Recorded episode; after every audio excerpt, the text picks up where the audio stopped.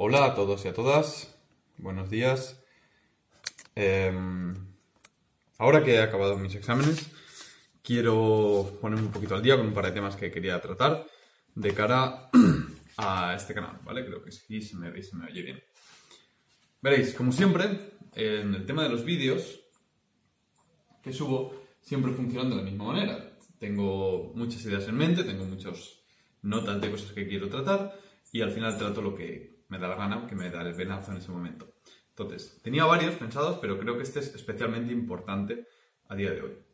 Es un tema controvertido y va a dar que pensar, pero creo que precisamente los temas controvertidos son aquellos de los que más se debe hablar y de los que más se debe tratar de forma racional y con un diálogo abierto para entender las diferentes posturas y saber qué posición tomar. ¿Por qué? Porque es un tema controvertido, es un tema difícil, y un tema difícil no puedes pretender conocer la solución sin analizarlo en profundidad. Y para analizarlo en profundidad necesitas tener tu opinión y la opinión de más gente.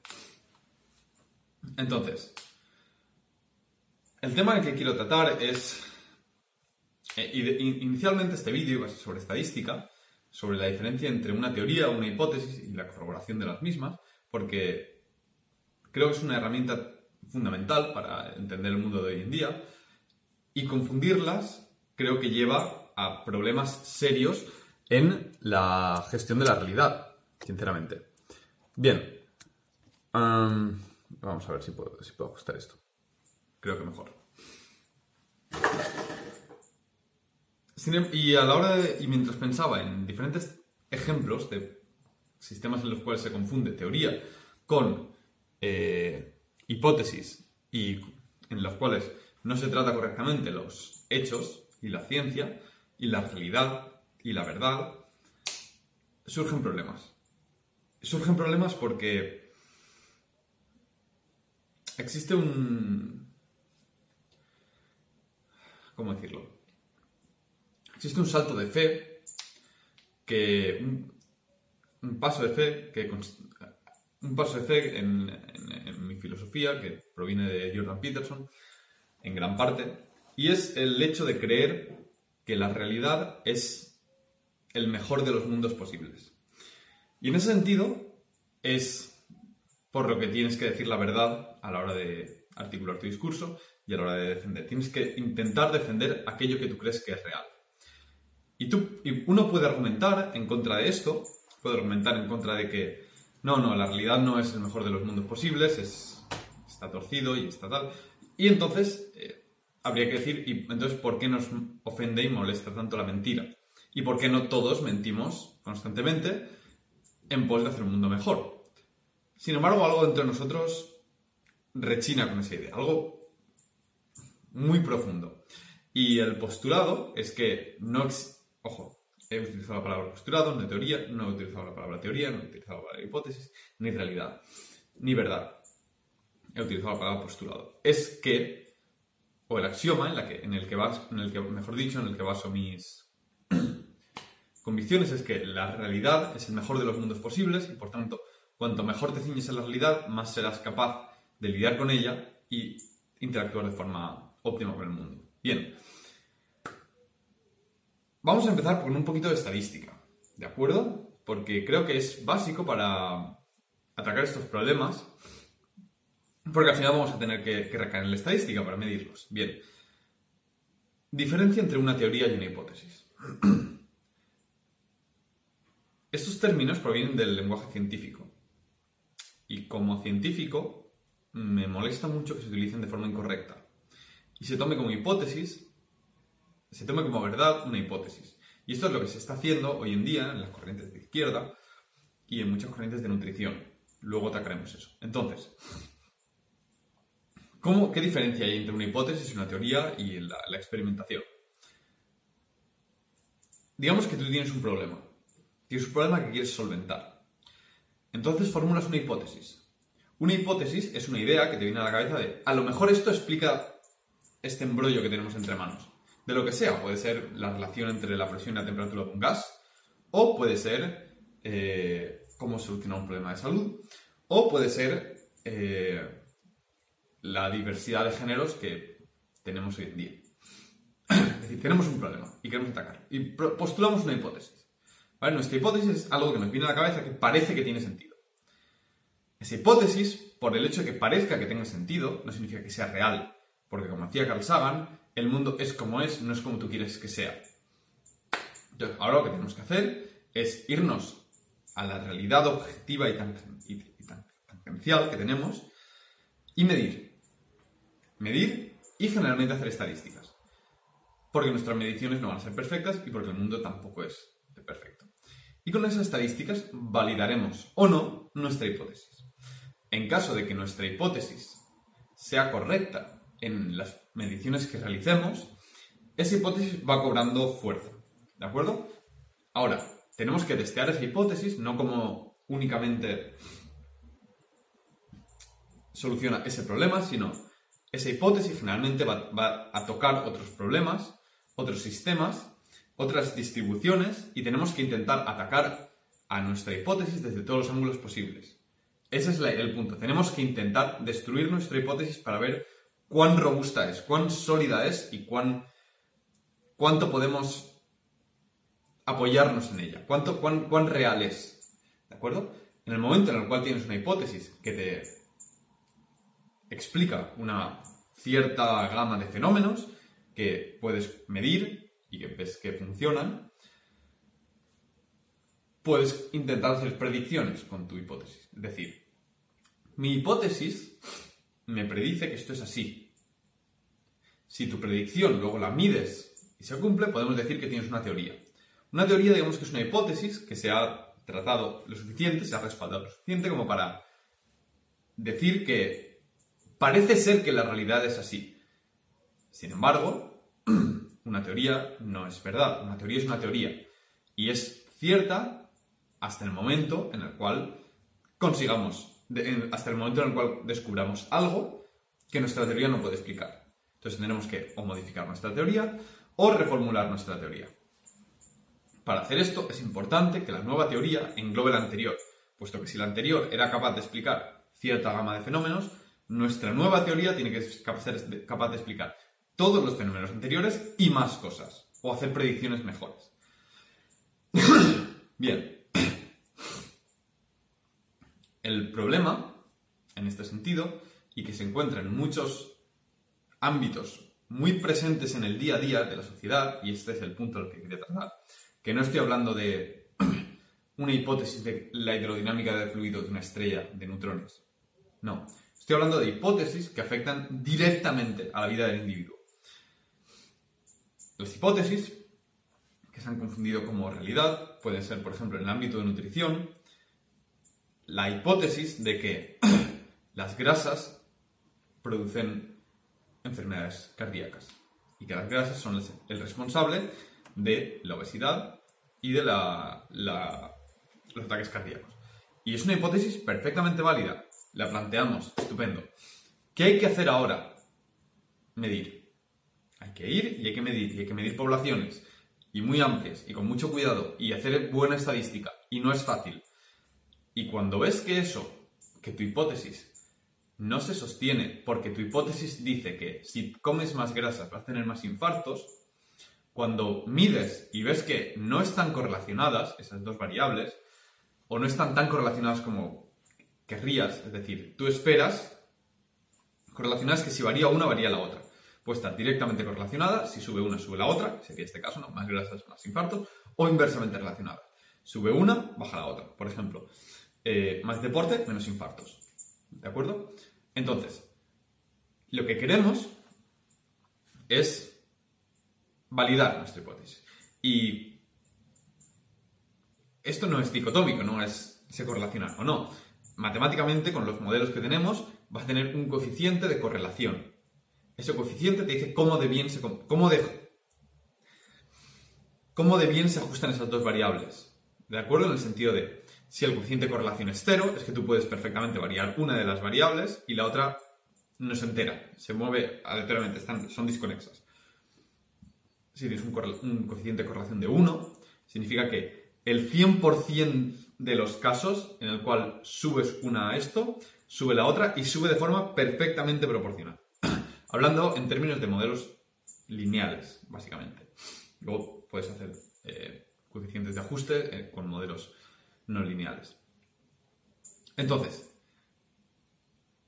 cuando vemos que si se aumenta el consumo de grasa, no aumenta el número de enfermedades cardíacas, vemos que no está relacionado. Dices, vale, la hipótesis estaba bien.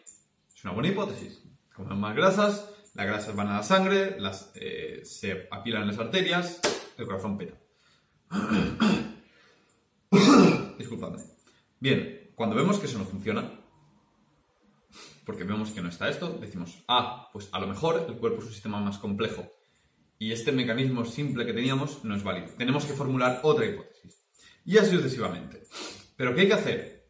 Y es el punto importante. Hay que coger la hipótesis y hay que validarla. Y cuando planteas una hipótesis, y esto es fundamental, tienes que tener formas de demostrar que tu hipótesis es cierta y formas de demostrar que tu hipótesis es falsa. Y tienes que mirar por los dos lados. Y tienes que estar dispuesto a aceptar que tu hipótesis puede ser mentira. Y es parte del pensamiento crítico que nos lleva hacia adelante en esta sociedad aceptar que podemos estar equivocados y que no somos poseedores de la verdad.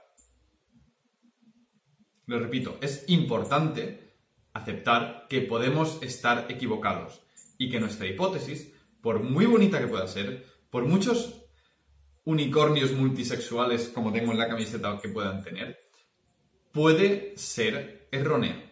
Y hay que aceptar eso con total humildad, porque ninguno de nosotros está en posesión de la verdad. Ninguno. Entonces, el tema del género y del continuo de género que hay hoy en día propone que eh, lo que hasta ahora se consideraba que el género, que hay una diferencia entre sexo y género, ¿de acuerdo? Vamos a hablar de sexo como hombre-mujer que significa básicamente los genitales que tienes. Y vamos a hablar de género como masculino o femenino. Voy a intentar respetar esta terminología, aunque puede que en algún momento se me cuele.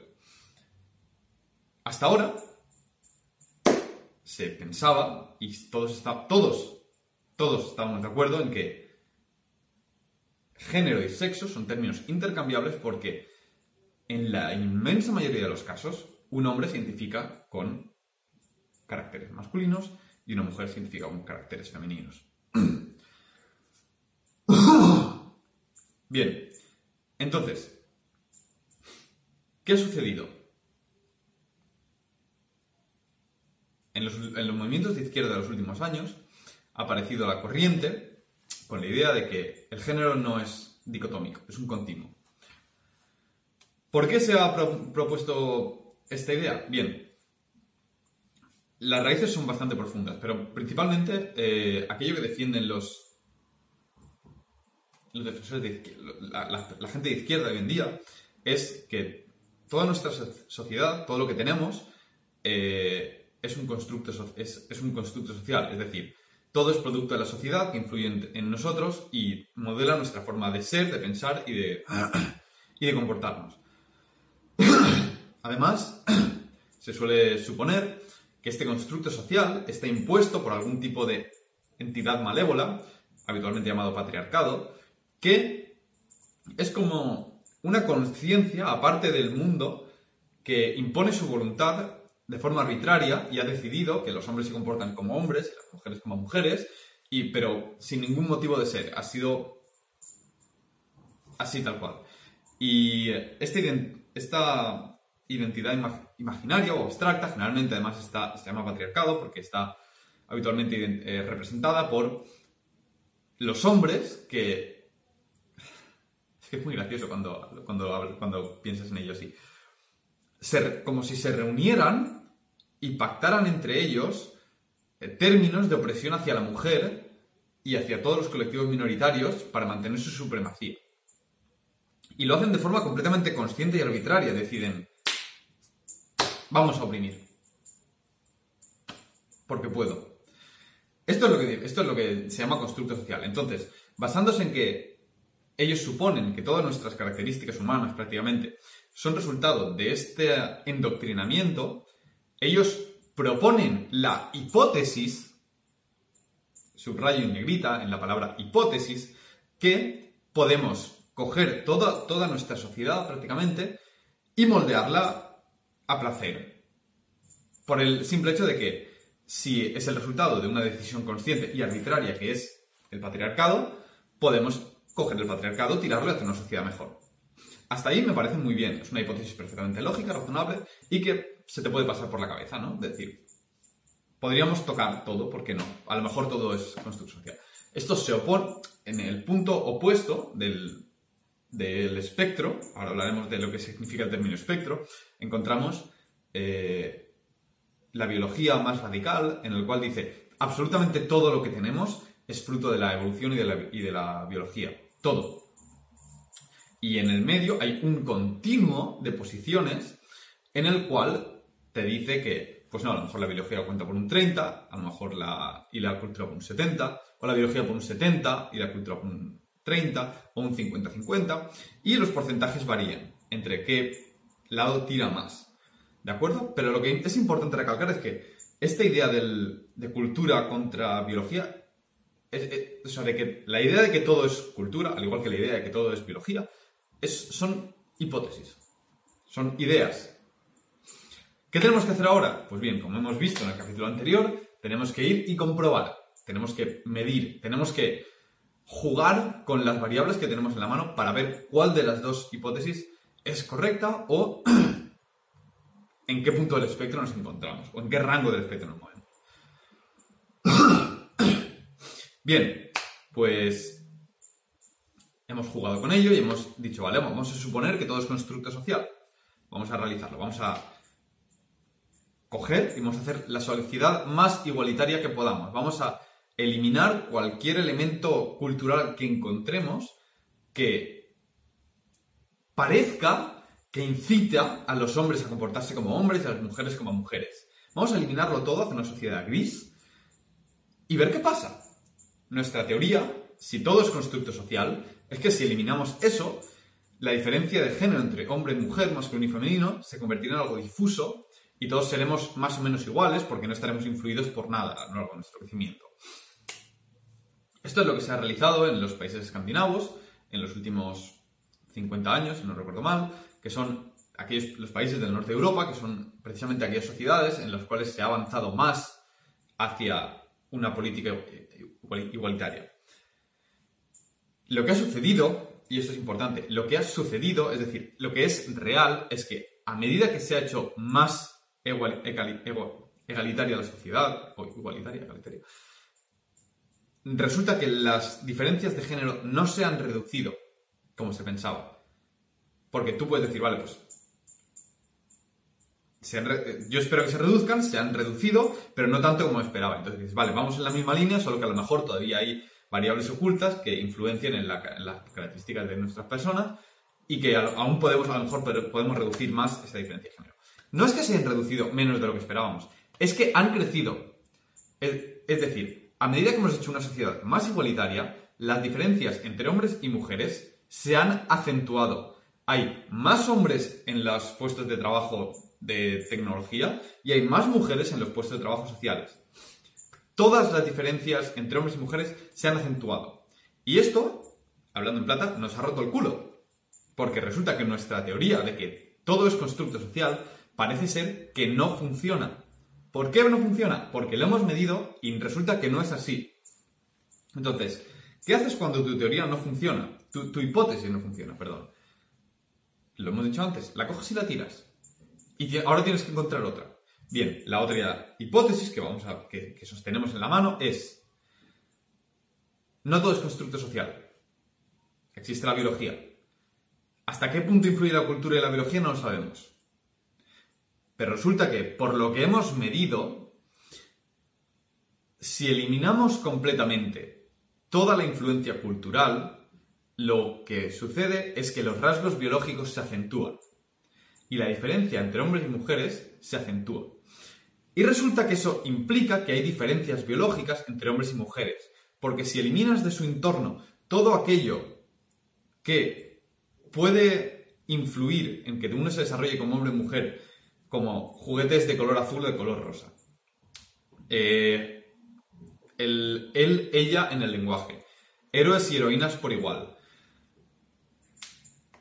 eh, incentivar o tratar de forma egalitaria el, fomentar la competitividad y los que es típicamente un, carácter masculino con eh, el, manejo de los sentimientos y demás, que es típicamente un carácter más femenino. Si eliminamos todo eso, resulta que los hombres son más hombres y las mujeres más mujeres. Vamos a decirlo así.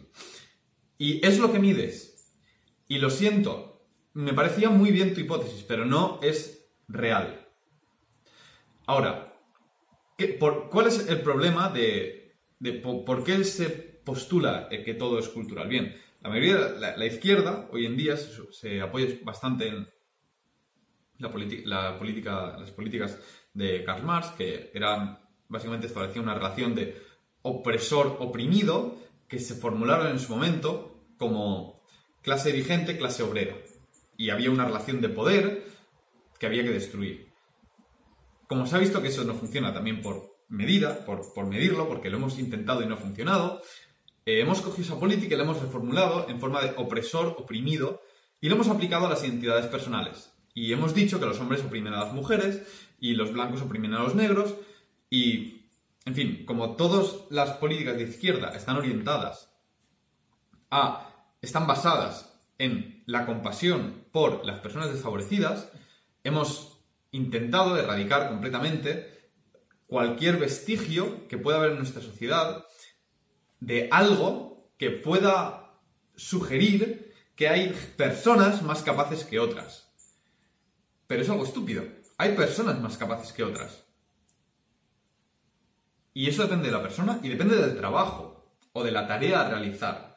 Es decir, todos, no todos somos Mozart, no todos somos Steve Jobs, no todos somos Martin Luther King, no todos somos Margaret Thatcher. No lo somos. Porque si no el mundo sería otra cosa. Tal y como somos, hay personas más inteligentes y hay personas menos inteligentes. Y hay personas más fuertes y hay personas menos fuertes. Y lo que hay que entender es que dependiendo del trabajo a realizar, hay personas más aptas que otras y hay personas menos aptas que otras. Y lo que intenta inculcar las políticas de izquierdas de hoy en día es que eso no es cierto y que todos somos igual de válidos para todos los trabajos. Y eso es algo que, volviendo a la, idea de hipótesis y teoría, es una hipótesis que resulta que no es cierta. Por, los, por las razones que sean. Bien, entonces, aquí es donde entra la biología. La biología, básicamente, eh, la, gente de izquierda defiende que la única diferencia entre hombres y mujeres es, son los genitales. Y defiende que... Y, creo que es la única diferencia que, aceptan porque no puedes negarla, porque la, la puedes tener en tu cara y la puedes tocar. Bien, pues no es completamente cierto. Y porque a, nivel evolutivo podrías preguntar, podrías decir, vale, ha, habido diferencias entre hombres y mujeres a nivel genital, pero también sabemos que los hombres son más fuertes que las mujeres. Y si alguien me viene y me dice, no, porque eso es constructo social, bla, bla, bla, bla, bla, bla, bla, bla, bla. Vale, podemos decir, podemos aceptar tu hipótesis de que también es construcción social el hecho de que los hombres desarrollen más musculatura que las mujeres. Eso no significa que todas las mujeres sean más débiles que todos los hombres.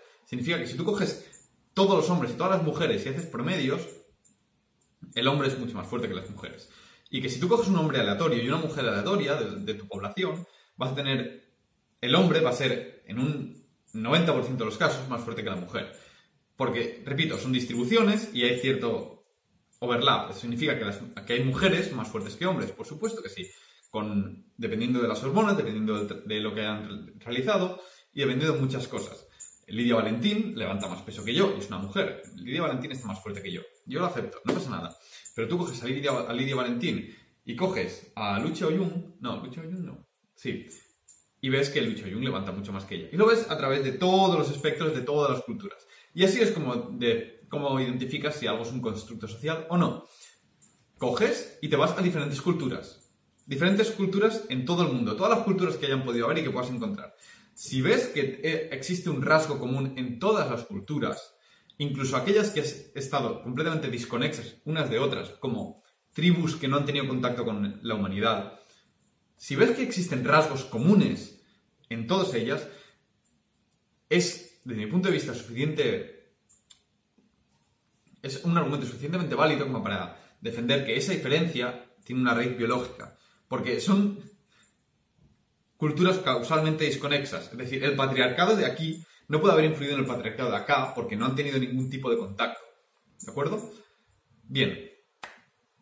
Entonces, así es como pruebas que algo es constructo social también. Dices, vale, pues si es un constructo social será algo de esta sociedad. Vamos a ver en todas las sociedades que hay a lo largo de todo el mundo y si vemos que es algo que predomina en absolutamente todas, que eso es algo muy interesante, hay un libro que se llama Human Universal, Human, ah, Human Universals, que básicamente es un autor que se dedicó a ir por diferentes culturas de todo el mundo a identificar rasgos comunes a todos. Y no hay ninguna cultura que tenga un continuo sexual. Todo, una de, de las cosas que hay es el concepto masculino y el concepto femenino de forma binaria. Bien, porque ¿qué significa un continuo? ¿De acuerdo? Vamos, vamos a, hilar en ese punto para volver al, al punto inicial. ¿Qué significa que hay un continuo de género? Bien, un continuo significa que tienes en, una dimensión, tienes un, valor, otro valor, y por en medio hay una transformación continua de uno al otro. Es decir, es como un arco iris en el cual. Creo que he escogido la camiseta perfecta para este vídeo. Para aquellos que me estéis escuchando en podcast, es un unicornio haciendo pesos muertos. Un unicornio muy fuerte.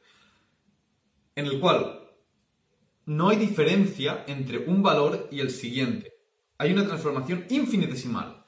Es como en el espectro de luz, tienes un rango de frecuencias, tienes frecuencias, nosotros como humanos vemos desde frecuencias, bueno, longitudes de onda de 400 nanómetros, si no recuerdo mal, a 600 nanómetros, si no recuerdo mal, y por en medio hay un espectro. ¿Por qué es un espectro? Porque puedes tener 400, 405, 405,5, 405,5, 3, 3, 2, 7, 300, 500, 357 con 7, 8, 1 punto. Y no hay diferencia, es un continuo, es como los números reales, siempre puedes subdividir más. Entonces, la idea de que el género es un constructo social, perdón, es un continuo, eh, y eh, partimos de la base errónea de que tal lo, tal lo que ellos definen como continuo no es un continuo ni es un espectro. ¿De acuerdo? Es una amplia distribución, porque si tú tuvieses un espectro, tendría, podrías decir, aquí están los hombres, aquí están las mujeres, y tenemos una gran cantidad de gente que varía de una a la otra. Y hay gente que es 90% hombre y 10% mujer, y hay gente que es 50-50, y hay gente que es 60-40, y hay gente que es 32... 93, 32 68 y así. ¿De acuerdo? Eso sería un espectro. Pero lo que ellos proponen como espectro no tiene nada de espectro. Es una distribución completamente arbitraria en la cual existen hombres con caracteres masculinos, mujeres con caracteres femeninos, pero también hay hombres con caracteres femeninos, mujeres con caracteres masculinos, y después está todo el gran abanico de cosas que se han inventado como eh, lunosexual. Lunosexual parece ser que es alguien que dependiendo de las fases de la luna, eh, tiene una sexualidad u otra. Y me dirás tú, eso dónde cae en el espectro de hombres y mujeres. ¿Cae en medio? ¿Cae a la izquierda? ¿Cae a la derecha? Igual que hay gente que se identifica como no sexual. No sexual. ¿Y cómo metes ese punto en tu distribución? O sea, no es hombre ni es mujer, pero tiene pene o tiene vagina. No puedes. Y así con una ingente cantidad de nuevos términos sexuales. Que no digo que no existan, y desde luego no estoy diciendo que no tengan que ser respetados como individuos de valor que son en esta sociedad, sino lo que estoy debatiendo es que existe un continuo. Porque, ¿cómo podemos poner esta hipótesis de que existe un continuo? Vamos a suponer que existe un continuo de hombres y mujeres. Y que eh, este continuo de, de sexo varía independientemente del género. ¿De acuerdo? Entonces, Vamos a poner aquí los hombres, aquí las mujeres, aquí los, las características masculinas y aquí las características típicamente femeninas. ¿De acuerdo? Si tú tienes un continuo que esperas que varíe de forma independiente, lo primero tendrías que encontrar un continuo de hombres y mujeres, si lo puedes encontrar, estupendo, que diría que a medida que eres más femenino, eres, a medida que eres más mujer, tienes caracteres más femeninos. Bien. Eh, y lo que propone la izquierda es que no existe tal correlación, que tú puedes encontrar hombres muy femeninos y mujeres muy masculinas, y que la distribución de masculino, de la distribución de hombre masculino y hombre femenino y mujer femenina y mujer masculina es un continuo homogéneo entre una y otra, que hay una completa distribución y que da igual y que no hay absolutamente nada que te diga que si tú eres mujer vas a tener atributos femeninos y que si tú eres un hombre vas a tener atributos masculinos. No hay nada en que, te... No hay nada que correlacione esas variables. Esa es la idea. Que son independientes. Independientemente es que varía una y la otra y ninguna se entera. Bien. ¿Qué hacemos? Vamos al mundo real. Porque es una hipótesis. Y me parece perfecta la hipótesis. Yo no lo habría planteado porque va en completa oposición a lo que veo en mi mundo real. Pero puedes decir, tu mundo real está sesgado y es producto del patriarcado y de la opresión social y por tanto, pues no es válida tu opinión. Vale, pues vamos a medir. Vamos a medir en nuestra sociedad. Pero vamos a medir también en todas las otras sociedades que encontremos. ¿Por qué? Porque es la única forma en la que podemos extraer un valor abstracto de elementos concretos. Es decir, coges una muestra muy variada, de diferentes culturas, idealmente disconexas, porque eso significa que son eventos independientes, y si ves que algo es común en todas ellas, pues puedes decir que es algo común, algo... Si, ves características que son comunes en diferentes poblaciones y diferentes culturas a lo largo del mundo, puedes decidir que eso es producto de la biología. ¿Por qué? Porque es lo único que tienen en común todos ellos. Y es imposible que sea producto de la cultura por el hecho de que son culturas disconexas, porque una no ha podido influir sobre la otra, porque el gremio patriarcal que se reúne los miércoles a las 5 de la tarde para tomar cerveza en el bar de la esquina, no ha podido decidir que aquella mujer de la tribu de Tanzania, que no ha tenido nunca ninguno de sus integrantes contacto con este gremio secreto, va a estar oprimida. ¿De acuerdo? Entonces, mides a lo largo de todas tus poblaciones la distribución de hombres-mujeres, masculino-femenino. ¿Y qué encuentras? Bien, encuentras que... Lo primero, no encuentras un espectro de hombres y mujeres. Eh, lo siento. Encuentras hombres y encuentras mujeres. Y no hay cosas por en medio, no hay gente que sea 50 hombre, 50 mujer, sexualmente hablando. Y eso pues ya te pica la nariz. ¿De acuerdo? Vale, puedes encontrar algún punto, alguna, algún punto, uno entre miles de personas que resulta que tiene un aparato reproductor masculino, pero también tiene pechos y que tiene un balance de hormonas un poco extraño. De acuerdo. Eso, en estadística, se llama puntos anómalos. ¿Por qué? Porque no están igualmente distribuidos. Tienes un 99,99% de gente que es, o de tu población sigue el patrón masculino, sigue hombre-mujer, y después hay algún punto extraño. ¿De acuerdo? Entonces, mm, que existan esos puntos no significa que haya un continuo, significa que estamos tratando con sistemas biológicos y que existen anomalías. Bien, ¿y qué más encuentras?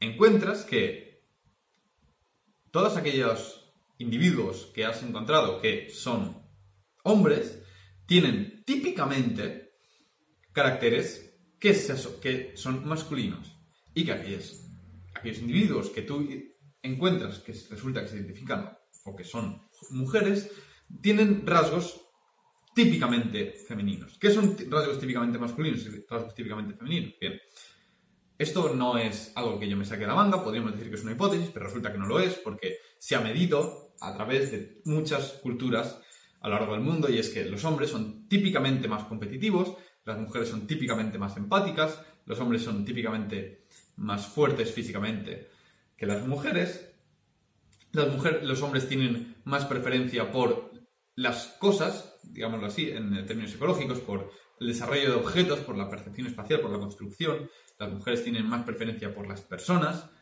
Y todo este conjunto de diferencias en los rasgos es una buena teoría. ¿Por qué es una buena teoría? porque con ella podemos explicar muchas cosas y podemos hacer predicciones. Y como he dicho antes, cuando tu hipótesis se respalda por hechos y hace predicciones y explica todos los hechos que encuentras, es una teoría. Y es una teoría buena. Y si una teoría lleva muchos años sin tener un agujero, podemos considerar que es real, con comillas, porque habría que definir qué consideramos real. si lo tangible lo objetivo, eh, es decir, esta pinza del pelo es real, en eso creo que todos podemos eh, estar de acuerdo, pero la política es real, la democracia es real. Bueno, habría que definir qué es real para esas ideas, pero podemos decir, por simplicidad de este argumento, que es algo real. ¿De acuerdo?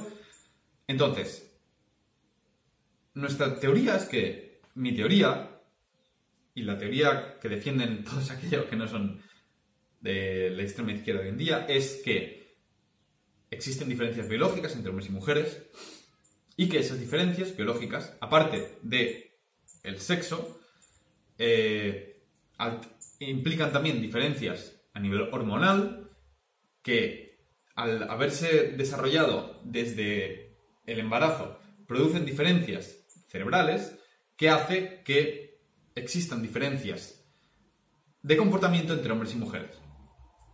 Y el punto no es decir que existen, que, el hombre es más apto que la mujer. Igual que tampoco es el punto decir que la mujer es más apta que el hombre. Es darse cuenta de que somos diferentes y que eso está bien. Porque significa que habrá individuos que hacen muy bien un trabajo, pero que hacen regular o mal otro, pero que a lo mejor los individuos que hacen muy bien el trabajo secundario el trabajo 2 harán regular o mal el trabajo 1. Y está bien que seamos diferentes porque significa que yo puedo elegir libremente como individuo si quiero ir a trabajo 1 o a trabajo 2, según mis intereses personales, y que parece ser que están orientados de forma estadística por mi biología. Es decir, si soy un hombre, tengo más probabilidades de acabar en un campo de ciencias puras o de tecnología que de acabar en un, campo de estudio de las ciencias sociales. Y, y viceversa si soy mujer. Y lo que quiero hacer énfasis es que está bien que el individuo tenga libre elección y que si resulta que medimos que existe, que cuando eliminas absolutamente todas las presiones sociales, como se ha hecho en los países escandinavos, ves que los hombres se van mucho más todavía a los, a los campos de ciencias y las mujeres mucho más a los campos sociales, mi punto es entender que eso está bien, porque no hay un juicio moral implícito en estos hechos. Hay una humildad intelectual de aceptar que la realidad es como es.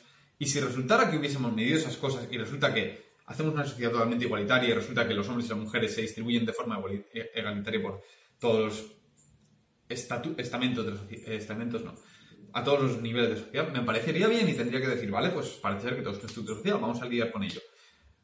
No estoy emitiendo un juicio moral sobre el hombre o la mujer, estoy declarando hechos y lo que me parece deleznable es que haya gente que a pesar de que existen estos hechos, sea incapaz de aceptar que tiene una teoría errónea ante manos y que no tenga la humildad de que aceptar de que esto está mal, yo estaba equivocado, vamos a intentar hacer una sociedad mejor con lo que tenemos. Porque si intentamos seguir promoviendo aquellas ideas que hemos probado que son equivocadas, estaremos intentando interpretar la realidad con una teoría falsa, con una teoría errónea, y esto remite a lo que dije al principio del vídeo, que es el salto de fe, en el cual tú supones que la realidad y la verdad es la mejor forma de interpretar el mundo y la mejor forma de lidiar con ello. Y si tú asumes esto y que esto es real, y eso implica aceptar la ciencia, tienes que aceptar que si intentas interpretar el mundo con una teoría errónea, los resultados van a ser peores de los que serían si lo interpretaras con una teoría real, objetiva y positiva. Es como, vamos a intentar calibrar un cohete con los principios de Galileo en lugar de con relatividad general, que es la teoría que tenemos actualmente. Pues, ¿qué sucede?